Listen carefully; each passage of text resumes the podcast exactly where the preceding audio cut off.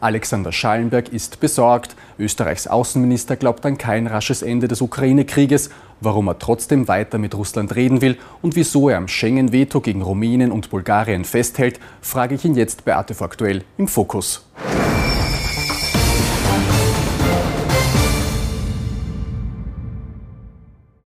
Herr Außenminister, danke, dass Sie sich für das Gespräch Zeit äh, genommen haben. Bald jährt sich der Angriff der äh, Russen auf die Ukraine. Was haben Sie sich denn damals gedacht, als der Krieg da plötzlich über Nacht begonnen hat? Es ist schon ein Schock.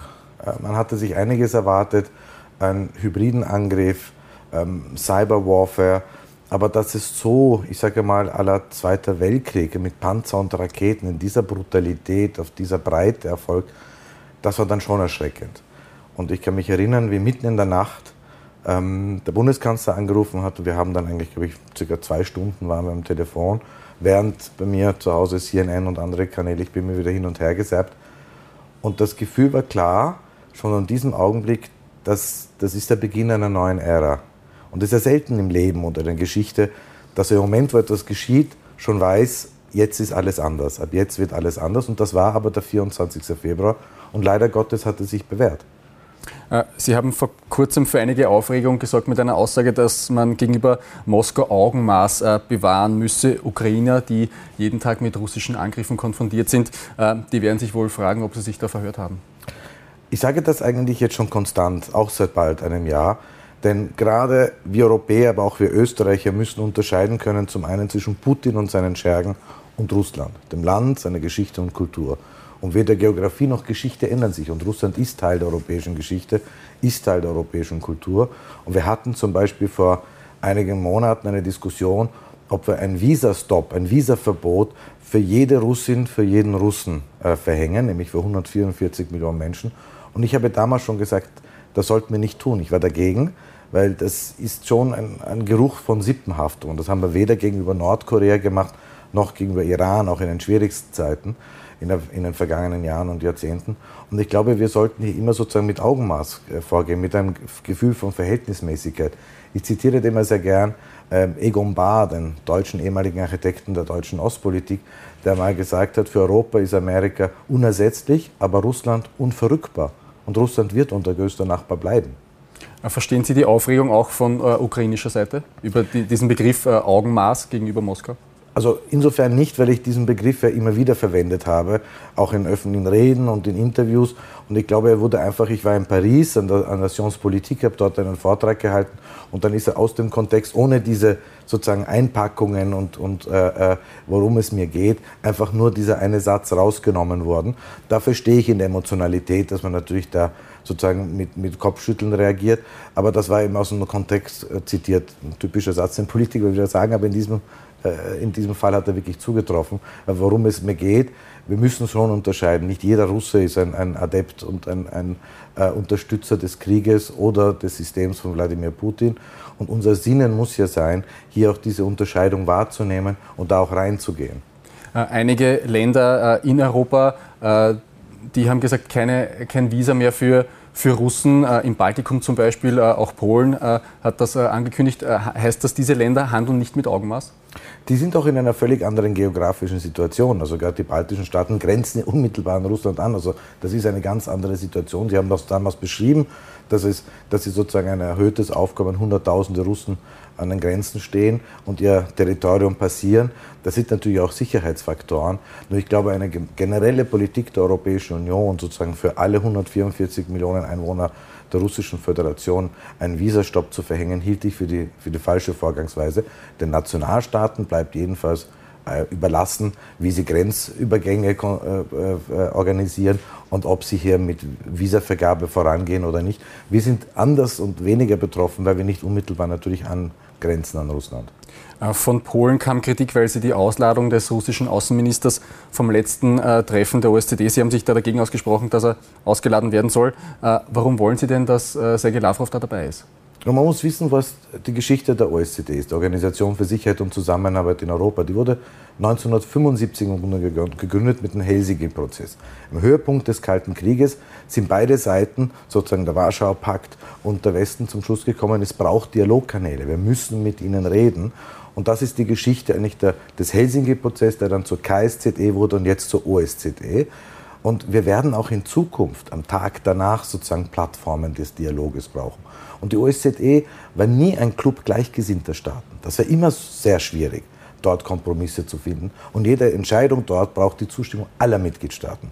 Und ich habe gefunden, dass wir im Grunde genommen, so ähnlich wie das zum Beispiel bei den G20 ist, dass es ist weiterhin so, dass die OSZE jeden Dienstag sich hier in Wien trifft. Und da muss sich der russische Botschafter anhören, was die ganz erdrückende Mehrheit aller anderen Staaten, die in der OSZE sind, von dem Angriffskrieg in Russland. Wir brauchen solche Plattformen. Gäbe es die OSZE nicht, gäbe es nur noch die Vereinten Nationen, die Weltgemeinschaft, wo wir hier gemeinsam eigentlich mit äh, Russland an einem Tisch sitzen. Und ich glaube, wir sollten nicht mutwillig die Plattformen zerstören, die aus gutem Grund im Kalten Krieg geschaffen wurden. Äh, ist da Ihrer Ansicht nach äh, äh, diplomatisches Porzellan auch irgendwie zerschlagen worden? Äh, Polen hat sich da äh, vehement äh, angegriffen gefühlt von, von Ihren Aussagen, dass Sergei Lavrov kommen soll?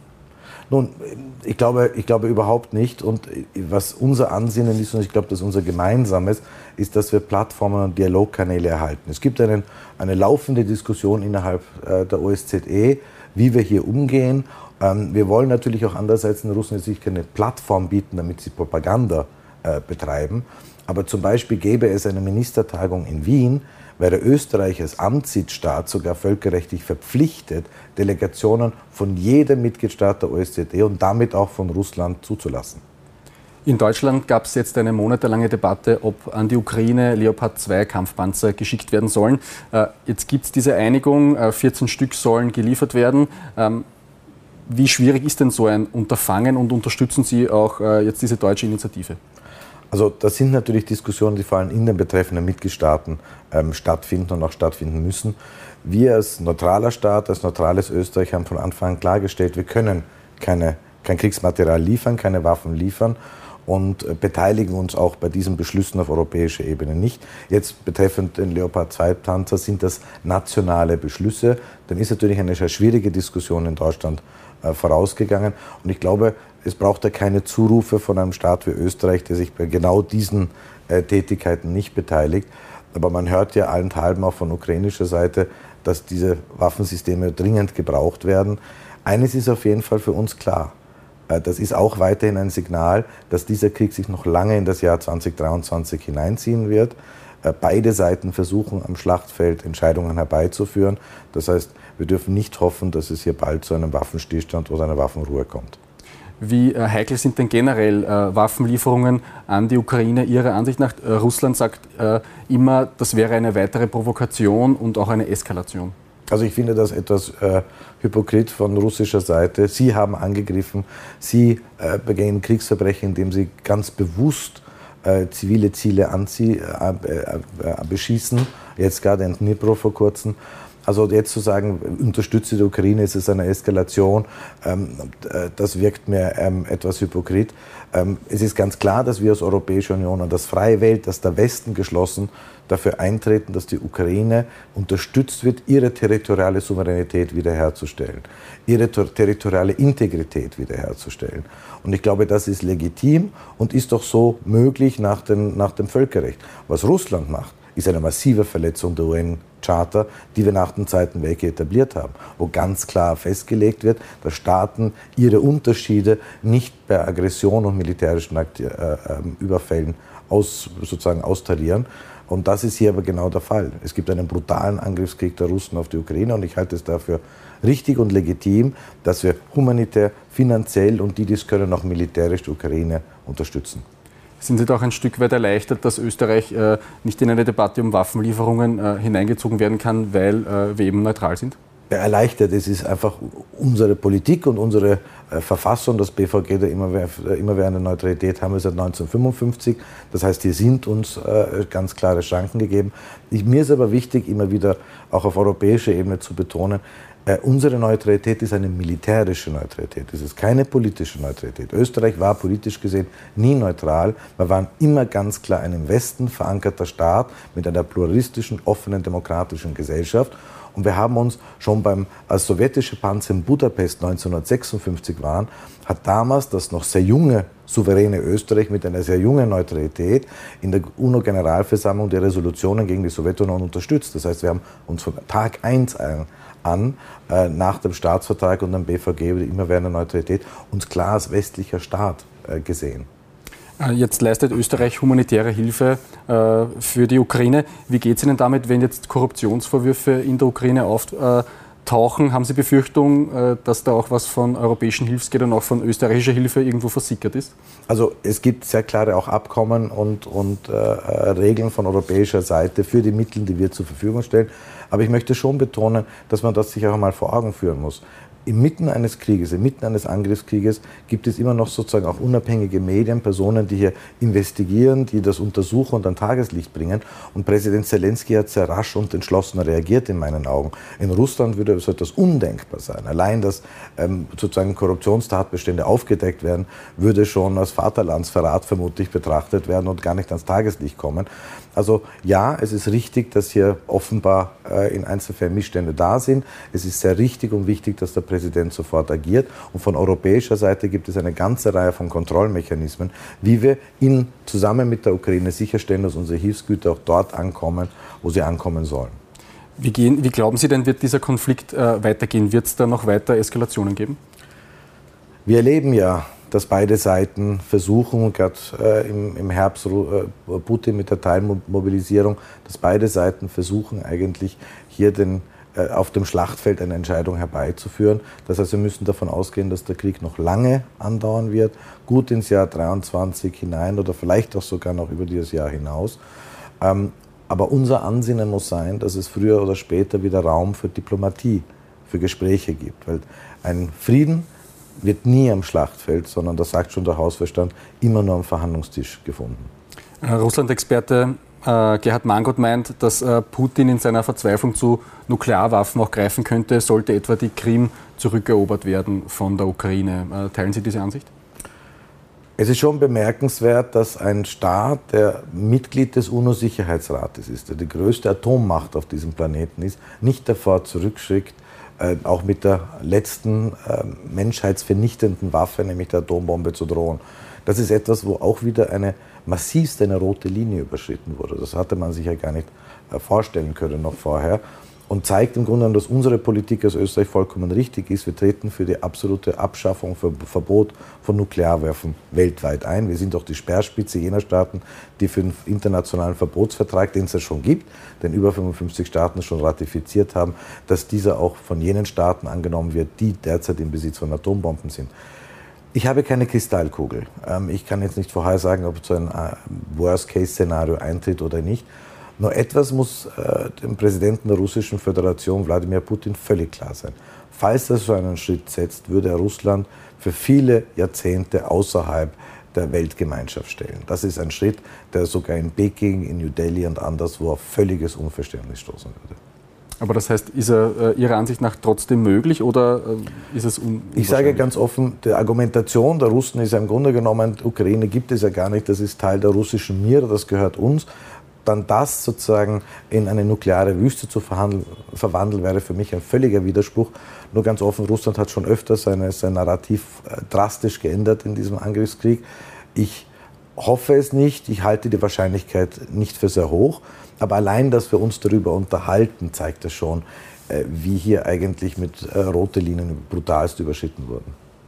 Ähm, jemand, äh, auf den sich äh, Putin im Krieg verlassen kann, äh, ist der Iran. Äh, von dort bekommt er Kampfdrohnen, die auch in der Ukraine eingesetzt äh, werden. Diese Woche haben die EU-Außenminister ein äh, viertes Sanktionspaket gegen den Iran beschlossen. Wird sich das dortige Regime davon beeindrucken lassen? Ich könnte umgekehrt sagen, welche Alternativen haben wir? Sind wir glücklich über diese Entwicklung? Überhaupt nicht. Denn gerade hier in Wien ähm, haben ja die Atomgespräche über das Atomabkommen mit dem Iran stattgefunden. Und das war für uns die Hoffnung, dass Iran wieder an einen internationalen Tisch zurückkehrt.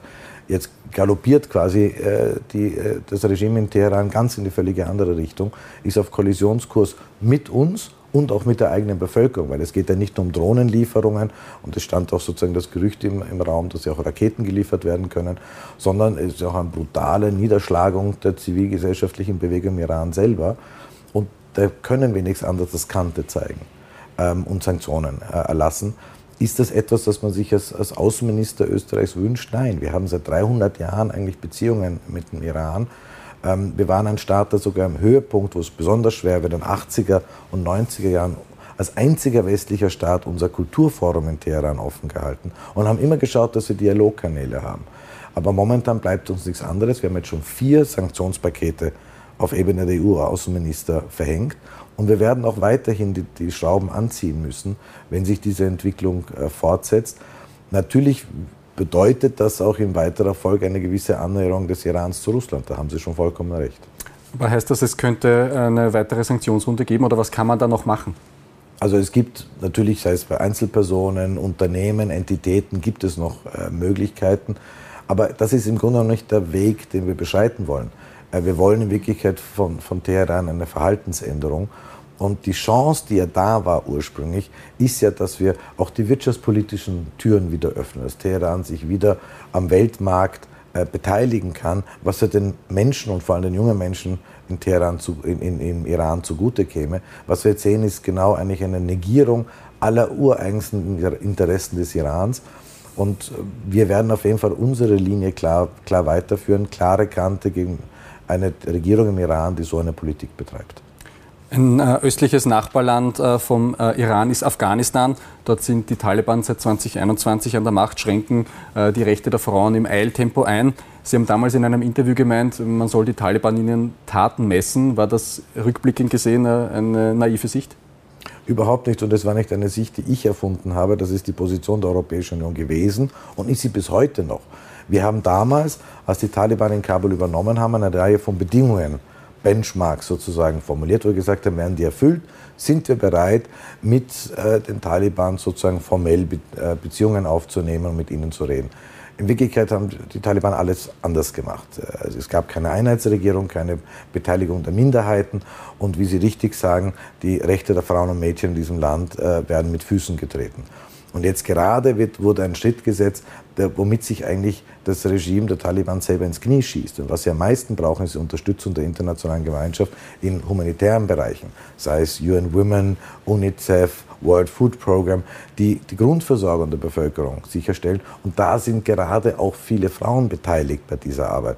Und ich war letzte Woche im World Economic Forum in Davos und habe mit äh, dem Flüchtlingshochkommissar, aber auch dem Hochkommissar für Menschenrechte der UNO geredet, die mir beide gesagt haben, dass in Wirklichkeit die humanitäre Arbeit vor Ort jetzt eigentlich fast unmöglich wird, wenn die, die, das Regime in, in Kabul mit diesen Schritten fortführt. Dann würden sie eigentlich das machen, was sie ursprünglich, hatten wir gehofft, nicht machen wollen, dass sie ihre eigene Bevölkerung in Geiselhaft nehmen und das Land endgültig in die Steinzeit zurückführen. Aber hat man das nicht schon vorher gewusst, äh, was die Taliban sind und was sie vorhaben? Naja, es gab ja äh, Gespräche auch in Katar, äh, damals in Doha mit Taliban und es gab sowohl von uns als Europäische Union, als auch von den Amerikanern und anderen sozusagen die Hoffnung, dass es zumindest vergleichsweise gemäßigte Elemente in den Taliban sich durchsetzen werden. Was wir momentan sehen, zeigt in die Gegenrichtung. Das Angebot der, der internationalen Gemeinschaft ähm, wir werden es nicht gern tun, aber wir können mit euch zusammenarbeiten, wenn ihr gewisse Grundprinzipien einhält. Dieses Angebot wurde auf jeden Fall nicht angenommen von Ihnen. Ich würde noch gern zum österreichischen äh, Schengen-Veto gegen äh, Rumänien und Bulgarien kommen.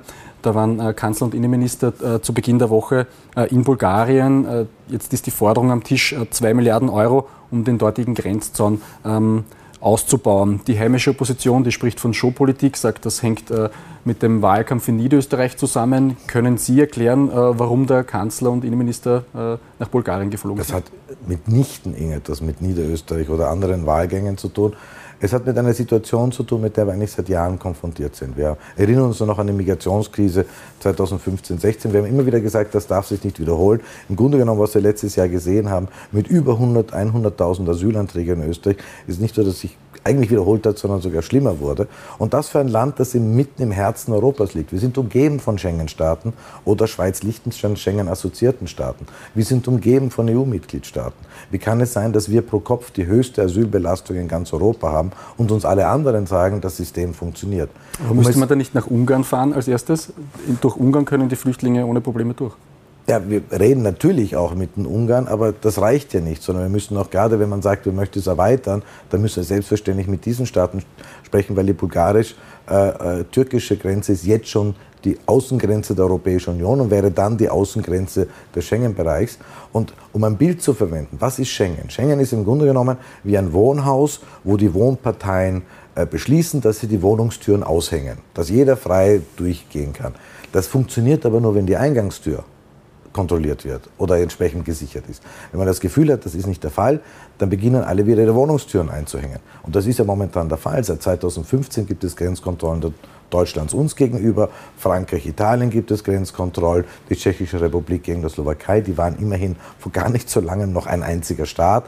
Wir gegenüber Ungarn, Slowakei und, und, und Slowenien. Das zeigt, dass das System dysfunktional ist und was wir wollen, ist, dass wir endlich das, was so oft auch besprochen wurde auf Europäischer Union, dass endlich Nägel mit Köpfen gemacht wird. Sei es beim Außengrenzschutz, Pilotprojekt für ein, für ein Asylzentrum an der EU-Außengrenze.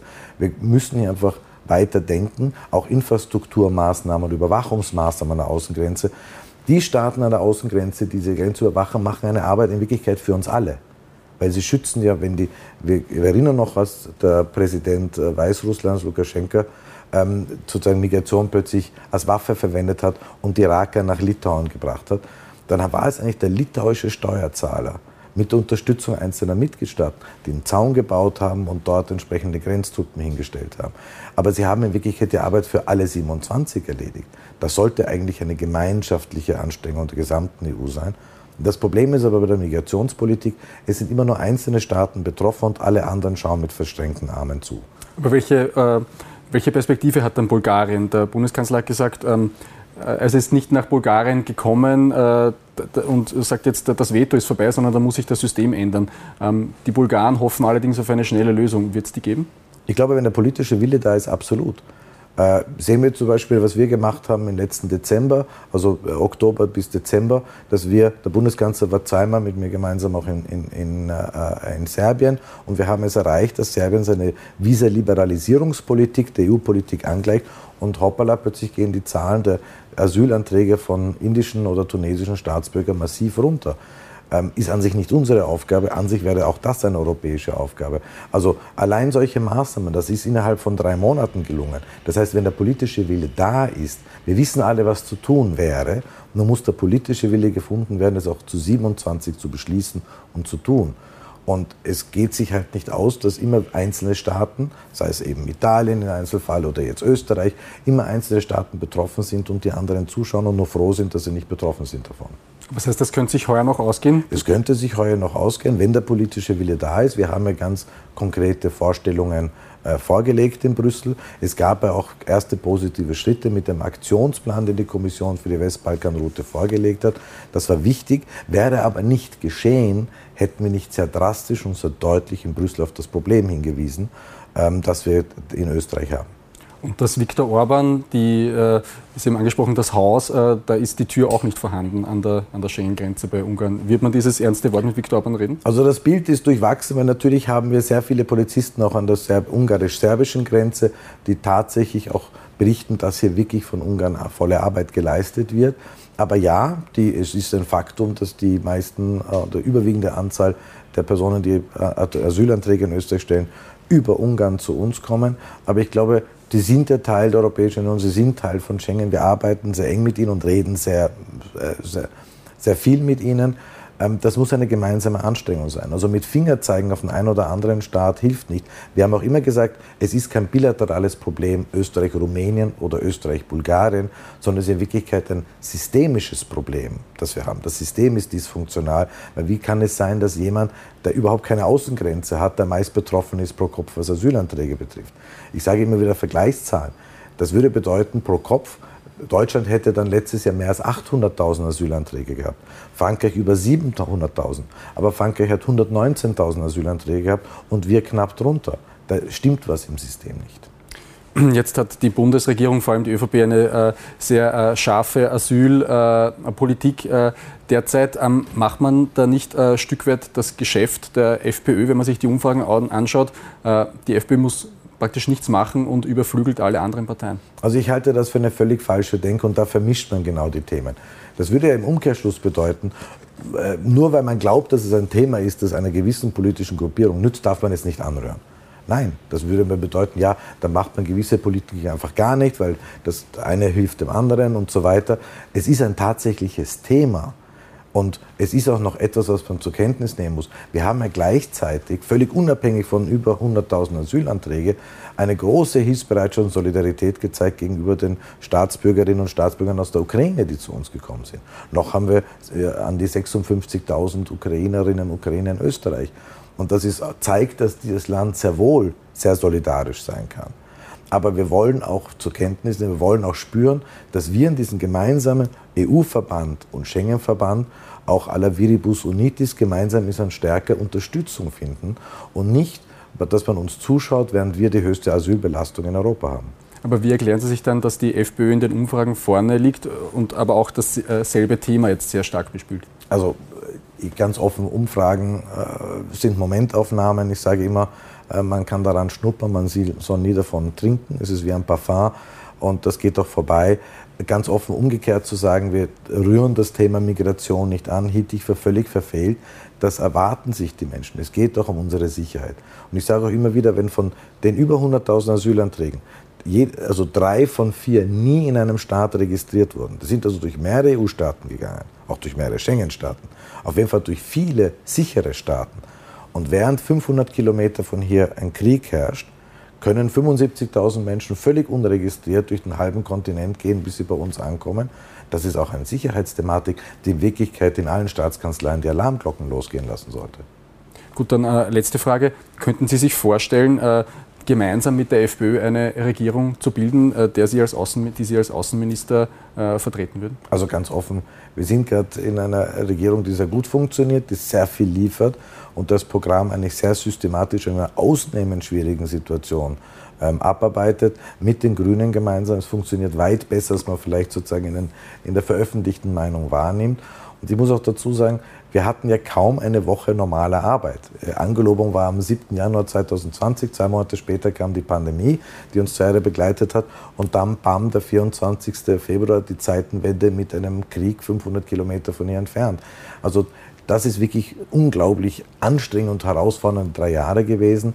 Und ich glaube, der Track Record, die Arbeit, die Regierung leistet, ist, ist wirklich gut und hervorragend. Wir können eigentlich, als Regierung sollten wir auch ein bisschen stolz sein auf das, was wir leisten. Und alles andere sind Zukunftsfragen. Wir haben noch eineinhalb Jahre harte Arbeit vor uns und die werden wir im besten Wissen und Gewissen auch erledigen. Dann sage ich vielen Dank für das Gespräch. Danke sehr.